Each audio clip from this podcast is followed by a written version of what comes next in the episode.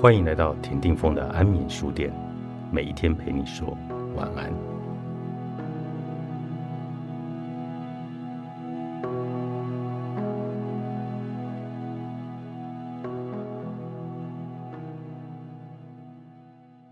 会说出“只要你好就好，我无所谓”这种话的人，可以在他们身上看见这种症状。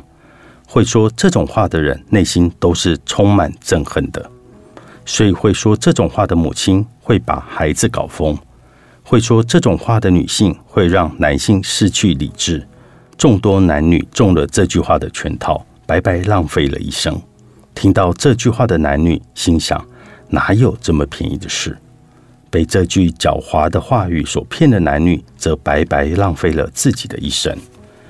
精神官能性无私主义者最大的问题就在于失去了生命的能量。他们不过是拼命消耗能量罢了，因为他们的本性是利己主义者，却假装无私，所以相当的疲惫。实则他们的内心产生了憎恨，失去生命的能量就会成为别人的负担。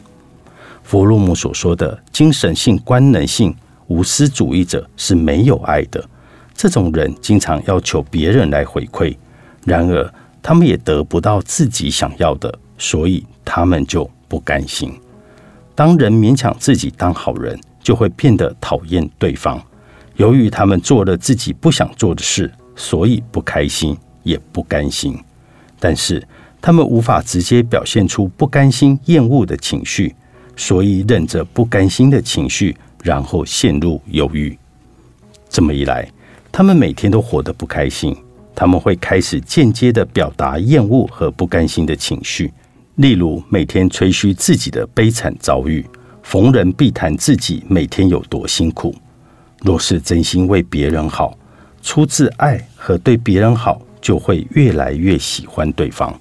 也就是说，只要观察一个人行动后的情绪，就能判别他的行为是真亲切，还是精神官能性的无私主义的亲切。他会变得神采奕奕。还是吞忍不甘心的情绪而变得忧郁。例如，观察一个人礼让后的情绪，就可知道这个礼让行为是否出自真心。有的人是因为害怕被讨厌才礼让，但是他们因为得不到自己期待的东西而感到不甘，最后开始讨厌对方。他们无法表现出厌恶的情感，所以也开始忧郁。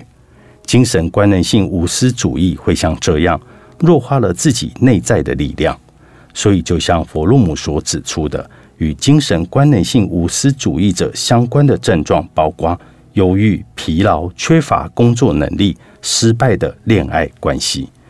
我们应该用行为的动机，而非行为来判断精神官能症。迎合他人的无私主义，并不是想要爱别人，而是合理化自己的软弱。自己的依赖心导致他们无法离婚，在意别人的眼光，所以无法离婚；害怕被当作利己主义者，所以离不了婚。然而，他们却会说：“为了孩子，所以不离婚。”在这种状况下，母亲会厌恶孩子，并认为自己是好妈妈。有些人只有在宛如失去自我的状态下，才能够找到安居之地。他们觉得。真正的自己没有价值，他们对自己感到失望，但他们本人也会察觉这种失望感觉是错误的，你会发现失望的原因并非自己，而是父母的自卑感。